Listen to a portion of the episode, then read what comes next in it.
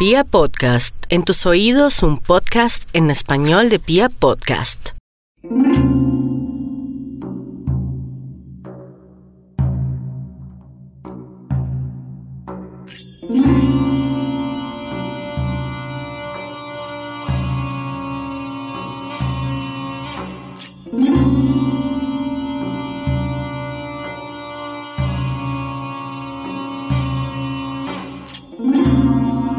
Hace unos años empezó mi camino por los rincones más oscuros de la mente humana.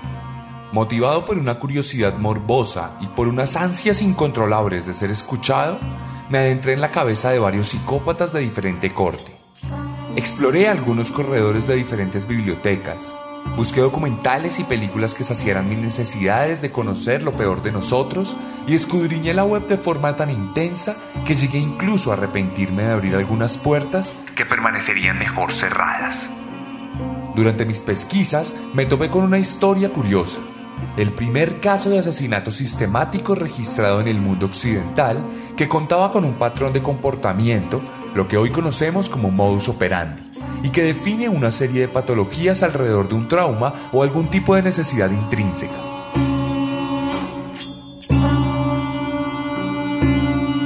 Hacia el siglo IV a.C., varios hombres de la aristocracia del Imperio Romano aparecieron muertos en las inmediaciones de sus casas. Día tras día eran cada vez más los poderosos que sucumbían misteriosamente en lo que se tomó de muchas maneras distintas desde un castigo divino hasta una epidemia misteriosamente selectiva. Sin embargo, poco tiempo después, cuando los cuerpos ya se apilaban en la conciencia de los gobernantes, se destapó la verdad sobre lo que resultaron ser asesinatos llevados a cabo por un grupo de matronas que prepararon un veneno letal y silencioso por motivos que nunca fueron esclarecidos. Algunas personas afirmaron que se trató de un plan para reformar la sociedad y convertir a Roma en un imperio matriarcal mientras que otros redujeron el hecho diciendo que simplemente se trataba de un grupo de locas que estaban completamente desconectadas de la realidad. Lo cierto es que se comprobó la existencia de una alianza de mujeres con fines específicos, las cuales fueron capturadas y enjuiciadas con las leyes de la época, por lo que las responsables principales resultaron tomándose su propio veneno. El incidente se conoció como el anillo del veneno y quedó constituido en los anales de la historia como uno de los primeros casos occidentales de asesinatos sistemáticos o como hoy los conocemos, asesinatos seriales. La maldad es una acompañante intrínseca al ser humano desde que Dios puso su gracia en él. Siglos después, la maldad sigue vigente, como si fuera lo único fijo dentro de nuestros patrones de comportamiento. Bienvenidos a la trigésima entrega de Serialmente un podcast con contenido muy gráfico.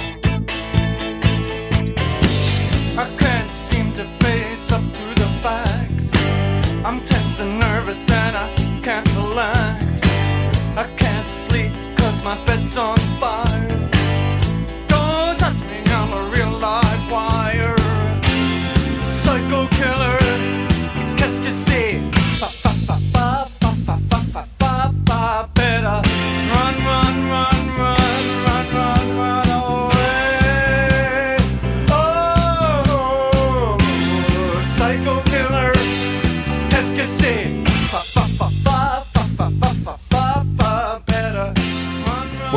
ya llegamos a 30 capítulos de Serialmente, 30 historias de asesinatos, 30 psicópatas sobre quienes exploramos sus secretos más oscuros y sus comportamientos más horrorosos. 30 producciones no son pocas, y solo las hemos podido lograr gracias al apoyo constante de los oyentes. Es por eso que hoy quise atender uno de los llamados más constantes y repetitivos que he recibido en mis redes sociales. Aquellos quienes escuchan constantemente este programa han solicitado diferentes historias para saciar su curiosidad y para viajar al fondo conmigo. Pero hay un nombre constante que se ha repetido tantas veces como hay estrellas en el cielo. Más que un nombre, un apodo traído desde México y que se instaló en la memoria colectiva del país azteca como un sinónimo de maldad y sadismo. Como pudieron inferirlo por la introducción, hoy les voy a contar la historia de un grupo de mujeres tan frías como inescrupulosas. Hoy les voy a contar la historia de las hermanas González, las Poquianchis.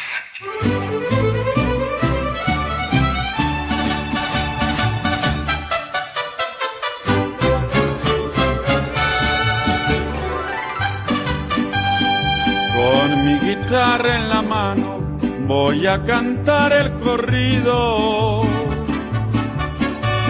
de un general afamado por todos muy conocido. Y como ya se los anticipé, esta historia transcurre en el corazón de Centroamérica, uno de los principales faros culturales de la comunidad hispanoparlante y la principal fuente de oyentes de Serialmente un país que se ha encargado de forjar leyendas que trascienden fronteras y que como nosotros los colombianos también encarna fieles representaciones de resiliencia y determinación social enmarcada en la desigualdad o en las injusticias impartidas por algunos de sus gobernantes.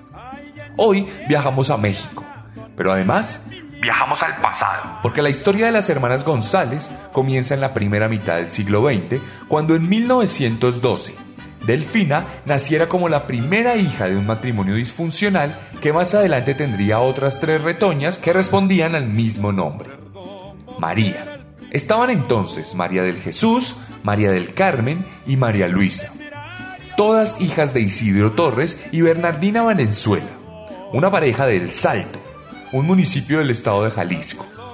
La violencia siempre fue una compañera del hogar, porque Isidro, el padre, trabajaba como un agente de la ley en el marco del gobierno militar de Porfirio Díaz, que supo sobrevivir en su cargo aún después de la Revolución Mexicana.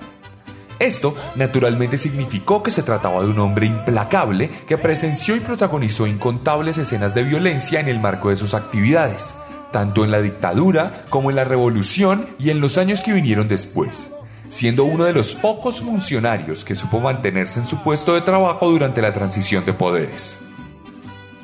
Cuestión que esto naturalmente ocasionó que el hombre se convirtiera en una persona tremendamente severa y violenta, o más bien que pudiera hacerlo sin ningún tipo de consideración, y eso marcaría fuertemente la infancia de sus hijas, quienes fueron víctimas constantes de maltrato, castigos desproporcionados y experiencias que generarían traumas inolvidables relacionados con la violencia y el valor general de la vida.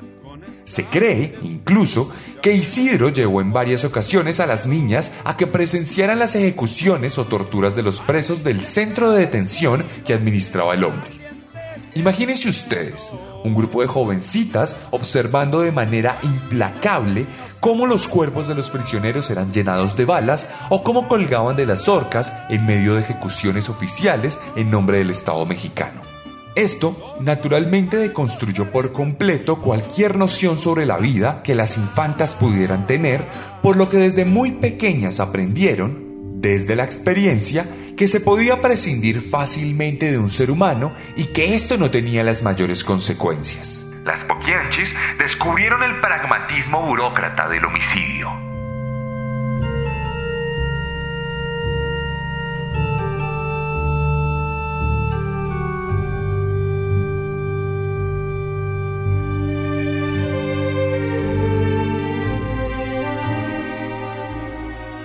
La infancia y adolescencia de las jovencitas fue un auténtico suplicio. Cuando no presenciaban ejecuciones, ellas mismas eran víctimas de la mano fuerte de su padre, quien acostumbraba a llegar a casa a desatar su ira contra todas las mujeres del hogar, que de forma abnegada recibían cada golpe como si fuera un designio de Dios, como si fuera su papel dentro de su familia ser blancos activos de los caprichos y los deseos ignominiosos de su padre. Su madre era una religiosa fanática, por lo que no se atrevía a cuestionar la crianza de su pareja y se entendía en su papel sumiso al lado de sus hijas. Un cero a la izquierda que nunca tuvo la capacidad de contener a la bestia porfirista con quien convivía y una víctima más de un sistema diseñado para someter. El apogeo del maltrato llegaría en la adolescencia de Carmen, la tercera de las hijas, quien un día decidiría fugarse de casa junto a su pareja muchos años mayor que ella, harta de las golpizas de su padre. Sin embargo, el hombre, un policía corrupto, lleno de contactos, no tardó en encontrar a la jovencita y sacarla del escondite donde se había refugiado para luego golpearla al punto de convertirse prácticamente en una tortura y luego encerrarla en el calabozo que tenía cargo como si de cualquier criminal se tratara. María del Carmen vivió tras las rejas por varios meses sin condena alguna, sin juicio y sin siquiera haber cometido algún crimen. Nadie se atrevía a cuestionar la decisión de su padre debido a la brutalidad con la que éste reaccionaba. Sin embargo, más de un año después, la paternidad de terror de Isidro llegaría a su fin de manera forzosa debido a que durante un procedimiento de detención resultaría disparándole al capturado por la espalda, lo que constituiría la gota que derramaba la copa, valiéndole la destitución de su cargo y posterior persecución por parte de las autoridades un poco menos corruptas y malévolas. Entonces se convirtió en prófugo. El padre de las muchachas se esfumó de la faz de la tierra y nunca más se volvió a saber nada de él. ¿Y qué pasó con Carmen? Permaneció encerrada un poco más de tiempo hasta que una vieja pareja que había tenido se enteró del confinamiento y se apresuró a liberarla tal como ocurre en las películas de cuentos. De hecho, de esa liberación surgiría una relación en la que Carmen quedaría embarazada y daría luz a un bebé que la acompañaría buena parte de su vida. En cuanto a la familia, resulta que cuando en el pueblo se conoció públicamente el tipo de criminal que era Isidro, la comunidad reprochó completamente a quienes le rodeaban, por lo que poco después se cambiarían el apellido. La familia Torres pasaría a ser la familia González por el resto de la eternidad en otro sector de México.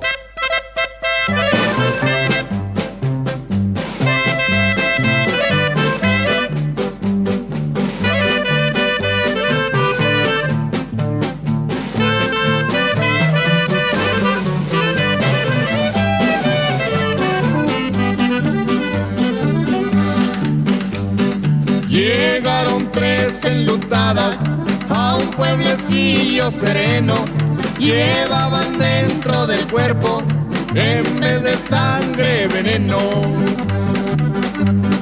San Francisco del Rincón, estado de Guanajuato, donde las tres enlutadas con el diablo hicieron pacto. Comenzaron su negocio mercando con gente humana y para borrar su delito rezaban por la mañana. Pasaron los años y la matriarca del clan González falleció por causas naturales.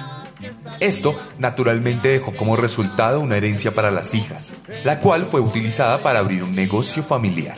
Un burdel. Delfina, la mayor, tomó la herencia de su padre y montó una cantina que se llamaba El Salto de Juanacatlán ubicado en una concurrida zona de Jalisco.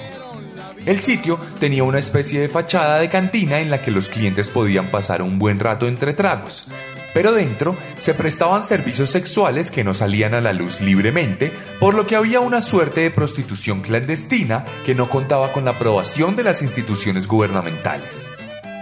En este punto, el negocio se fue volviendo cada vez más próspero, por lo que María del Carmen sugirió expandirlo en distintos niveles, contribuyendo a la inauguración de lo que fue conocido como el burdel Guadalajara de Noche, el antro más reconocido de todo el estado por aquellas épocas, el más concurrido y el de más fama.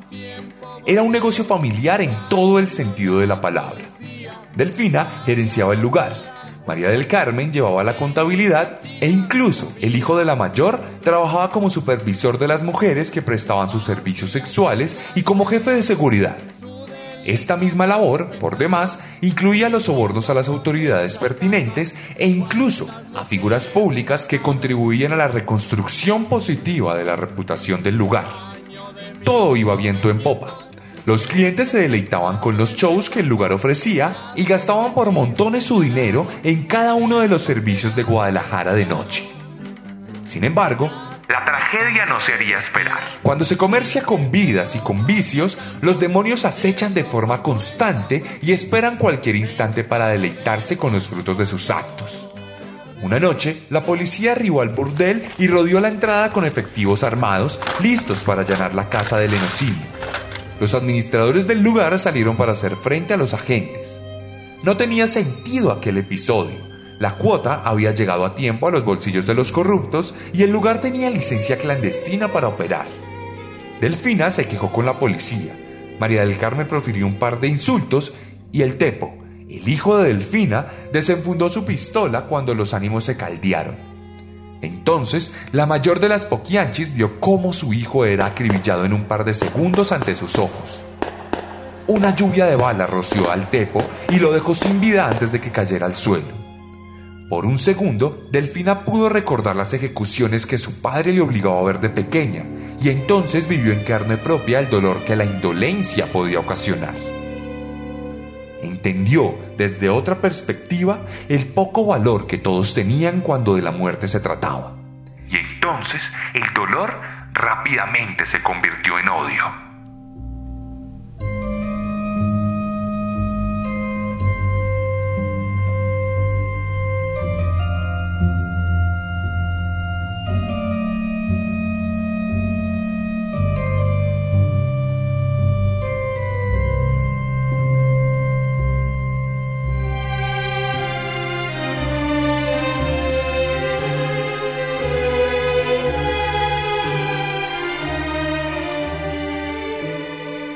Dicen que desde ese momento, Delfina se convirtió en un auténtico monstruo sediento de venganza.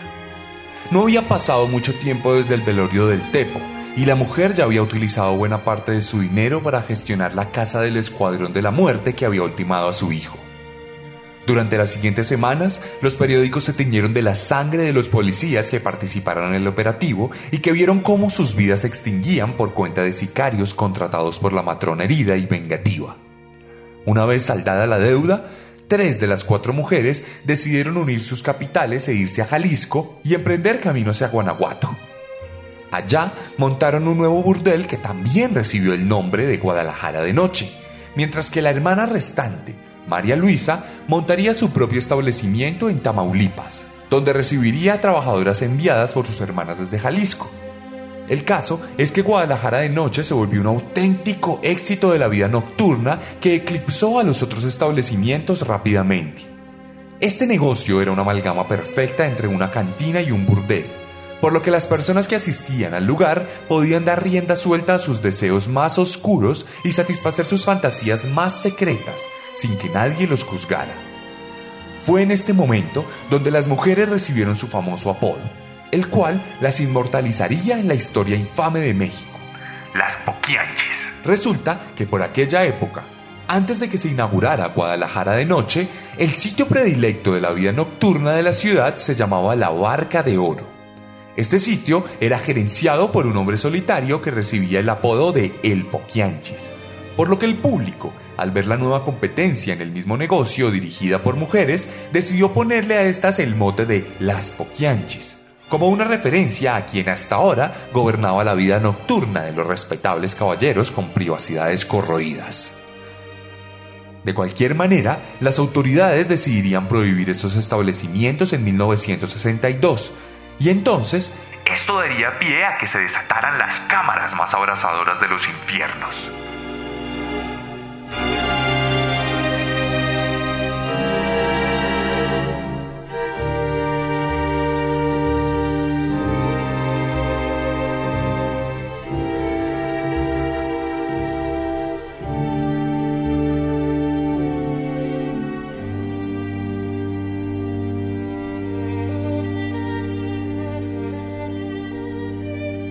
Las mujeres no se quedarían con los brazos cruzados y decidirían comprar un rancho al que bautizarían como Loma del Ángel y al que convertirían en un auténtico prostíbulo clandestino. Despojadas completamente de cualquier manto de legalidad, las poquianches decidieron volverse una suerte de casa exclusiva de las clases más favorecidas, por lo que sus servicios no eran particularmente baratos ni especialmente comunes. El círculo del negocio se cerraba con la obtención de lo que ellas consideraban su materia prima, las mujeres. Mantener una fuerza laboral de trabajadoras sexuales no es algo barato, no cuando se trata de internas que se alimentan y viven en el mismo lugar donde trabajan. La rentabilidad era buena, pero la codicia de las propietarias era tal que estaban dispuestas a recordar los crímenes de su padre para emularlos sin ningún tipo de pudor. Entonces decidieron salir en búsqueda de las jovencitas aptas para el trabajo independientemente de su voluntad de llevarlo a cabo. Y aquí comienza lo más escabroso de esta historia.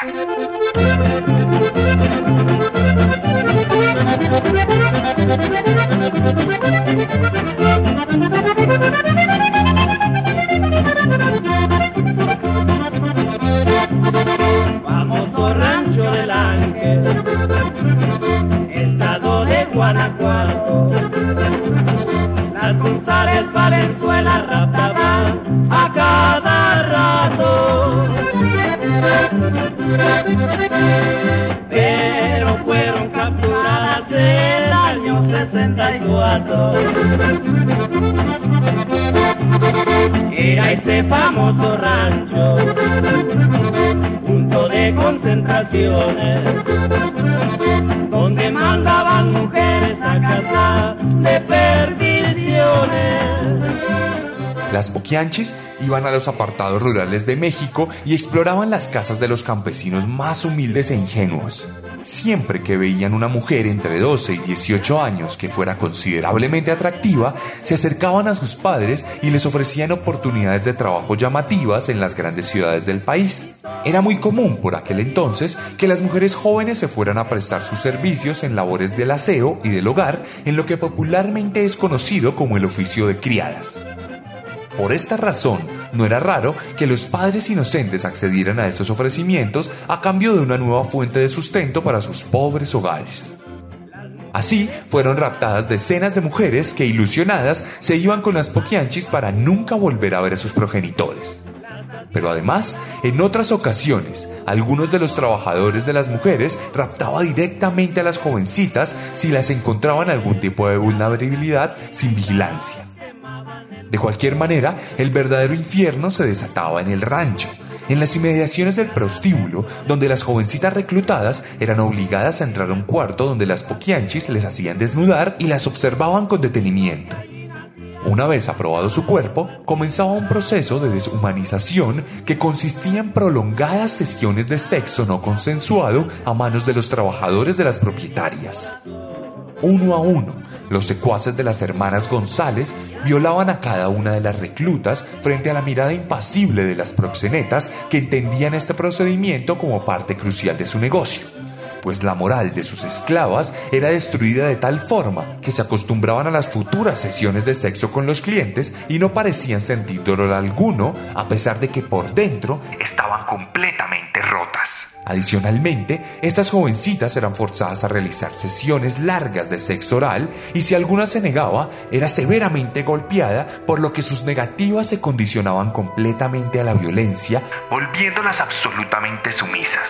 Este proceso, que duraba unas cuantas horas, se repetía de forma sistemática con cada una de las trabajadoras, quienes luego eran llevadas a sus aposentos una suerte de celda donde vivían todo el tiempo que no pasaban en horas laborales y donde recibían la única comida que les dieron durante todos sus años en estadía. Cinco tortillas y un plato de frijoles. Cuando llegaba la hora de trabajar, todas eran maquilladas y vestidas con lindas ropas.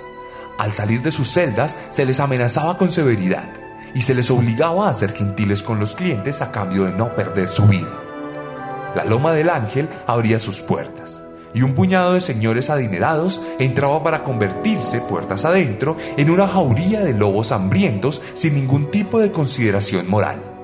Como si la única razón que tuviéramos los hombres para ser buenos fuera la condena pública y el que dirán. El negocio de las poquianchis nunca antes había sido tan fructífero.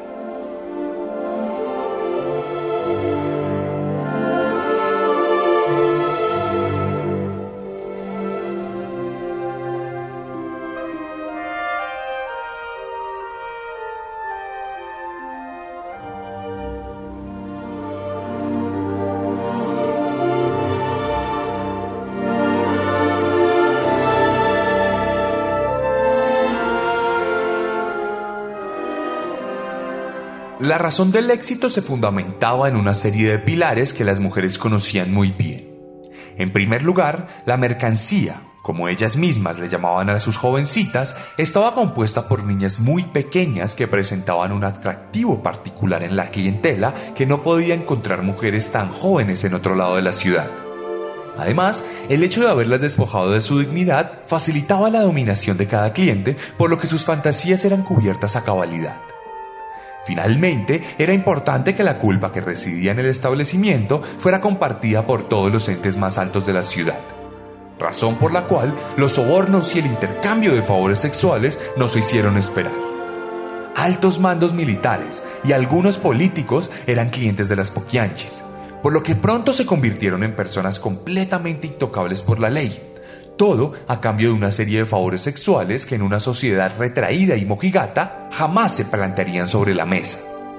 Pero no contentas con esto, las mujeres buscaron formas de extender aún más las ganancias de su negocio, por lo que decidieron acudir a fuerzas ocultas dispuestas a contribuir a la construcción de su imperio. Las Pukianchis acudieron al mismísimo Satanás.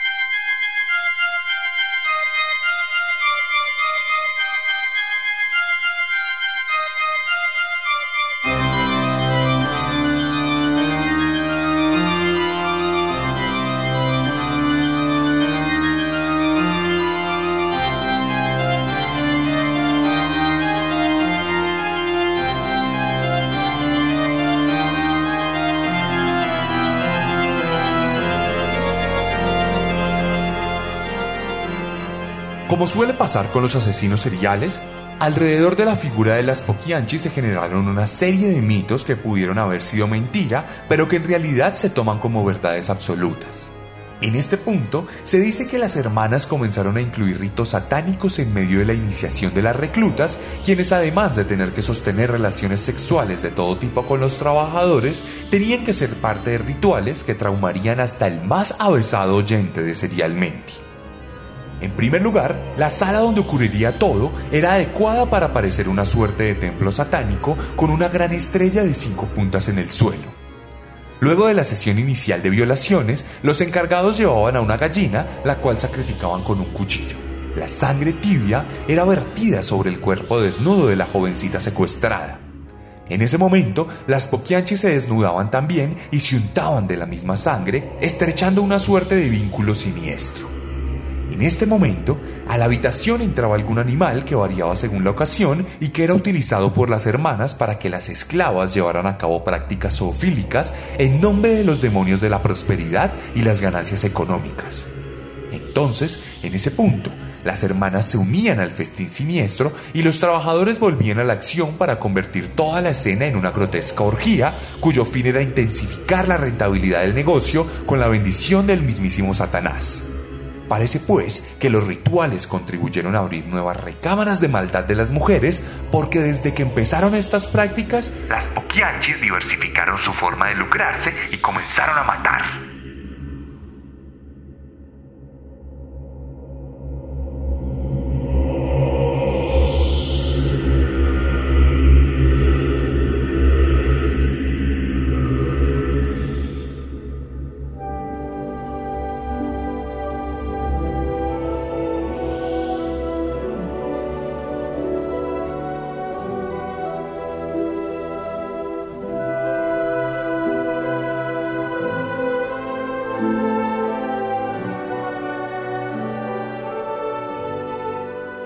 Aquel rancho se convirtió en una auténtica cueva de las inmoralidades.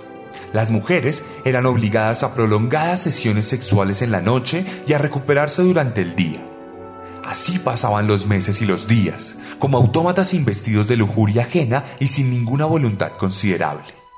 Entonces, cuando las jovencitas se convertían en mujeres y llegaban a cumplir 25 años, eran consideradas demasiado viejas para el oficio de la prostitución, por lo que eran llevadas a las manos de un verdugo un hombre contratado por las Poquianchis y que tenía, entre otras cosas, la función de ejecutar a quienes ya no representaban ninguna utilidad para el negocio.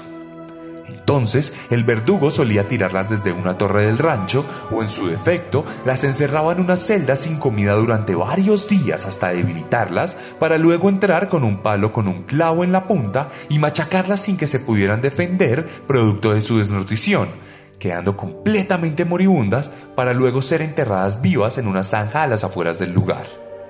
Se dice que en muchas ocasiones las mismas poquianchis contribuían con sus propias manos al festín de muerte y que psicópatas como eran encontraban tremendamente excitante eliminar vidas humanas, de la misma forma en que lo presenciaron durante toda su infancia. Pero esto no era lo único aberrante que ocurría al interior de las puertas de la Loma del Ángel. Cuando una mujer resultaba embarazada como producto de alguna sesión con algún cliente, las poquianchis practicaban abortos sin ningún tipo de consideración de la madre o medidas higiénicas básicas. Varios fetos fueron estirpados con total brutalidad y en una ocasión se permitió que la mujer embarazada diera luz, solo por el hecho de que había un cliente especial que quería experimentar con un bebé. Por lo cual pagó un precio altísimo para adentrarse en la oscuridad de una de las habitaciones a perpetrar acciones tan repugnantes que ni siquiera me atrevo a imaginar en el marco de esta narración. También repugnante era el hecho de que todo el esquema estaba protegido por militares y policías corruptos que vendían su silencio a cambio de un poco de sexo, razón por la cual el negocio era completamente redondo para las mujeres. De hecho, en algún momento, esta sórdida red de influencias permitió que las poquianchis comercializaran la carne de las personas que eran ejecutadas al interior de la casa del enocinio. Y así duraría todo un par de años, hasta que un halo de luz se sabría colar a través de toda la maraña de oscuridad hegemónica de las hermanas proxenetas.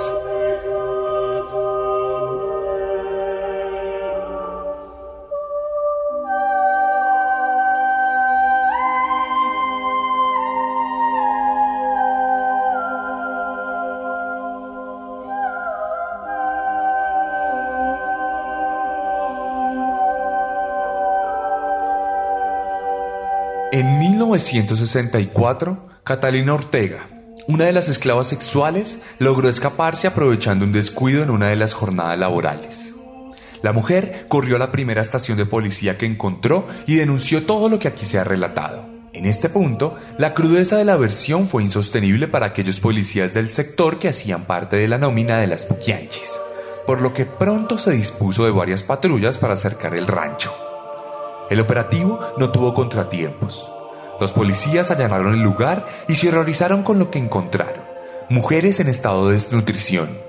Esclavas encerradas en celdas adecuadas en la parte trasera del establecimiento. Fosas comunes atiborradas de restos humanos y botines aglomerados en habitaciones llenas de riquezas. La captura no se hizo esperar. La investigación arrojó como resultado que más de 100 personas habían sido ejecutadas en las inmediaciones del lugar. La mayoría mujeres jóvenes, aunque también algunos clientes que seguramente fueron asesinados por querer ayudar a una trabajadora o para robarle sus pertenencias. Entonces, las poquianchis fueron trasladadas a Irapuato. La gente estaba horrorizada con la noticia y las multitudes se agolparon para observar a unas mujeres aparentemente inofensivas, vestidas de negro, caminando esposadas y custodiadas por las autoridades. Por aquella época, la pena máxima en México era de 40 años, por lo que cada una de ellas recibió la misma condena por crímenes del nocinio calificado, secuestro y homicidio. No sabemos mucho de ellas en prisión. María de Jesús logró salir de la cárcel luego de purgar los años correspondientes con las rebajas. Su rastro se perdió entre las marañas más profundas de México. María del Carmen sufrió las consecuencias más graves de un severo cáncer que terminó por llevarse su vida tras las rejas. María Luisa terminó en un manicomio en Tamaulipas, donde tuvo su negocio durante tantos años, y se dice que Delfina, la mayor de todas, logró salir de prisión también, pero murió lenta y dolorosamente luego de que un albañil dejara caer un cubo de cemento sobre su cabeza mientras ella pasaba debajo de una construcción. Las mujeres perecieron, su leyenda de muerte, odio y violencia quedó escrita para siempre en los registros siniestros de los Estados Unidos de México.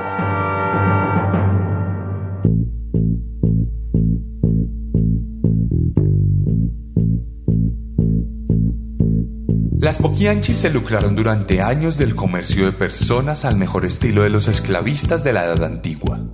Hoy en día, la trata de personas es uno de los problemas que más preocupa a muchas organizaciones supranacionales y a varias ONGs que trabajan por la libertad de miles de mujeres. Unos capítulos atrás dije aquí en Serialmente que estaba completamente a favor de la legalización de la prostitución, porque facilitaba un ambiente seguro para las mujeres que practicaban este oficio. Sin embargo, esa posición no contemplaba del todo los escenarios de explotación y de constreñimiento que se pueden edificar alrededor de la monetización del sexo, aún en un ambiente legal. Aquí se plantea una disyuntiva en la que mi apoyo irreductible a la práctica libre de nuestra sexualidad se choca con la maldad que algunos de los depredadores pueden ejercer sobre otros seres humanos que son despojados de sus derechos más básicos. De cualquier manera, estas son discusiones que siempre vale la pena plantearnos y que no deben quedar jamás en el olvido. Porque el hecho de que nosotros hagamos silencio no acalla los gritos de aquellas personas que piden desesperadamente ayuda.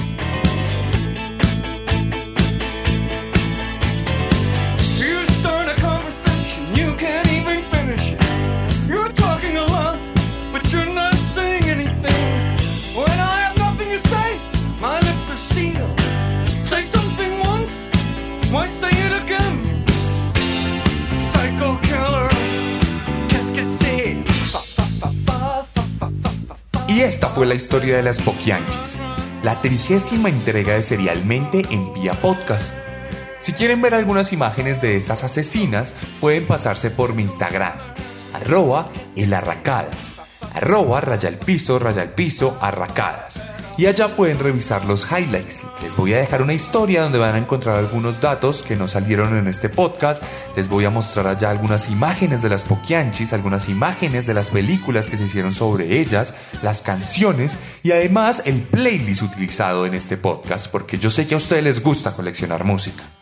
Por otro lado, van a encontrar una publicación donde ustedes van a poder comentarme qué les pareció este capítulo, qué opinan de las poquianchis, qué opinan sobre todo de la trata de personas y de la ejerción de la prostitución en sí misma. Es un debate que me parece interesante y quiero leer sus opiniones en los comentarios de esta publicación.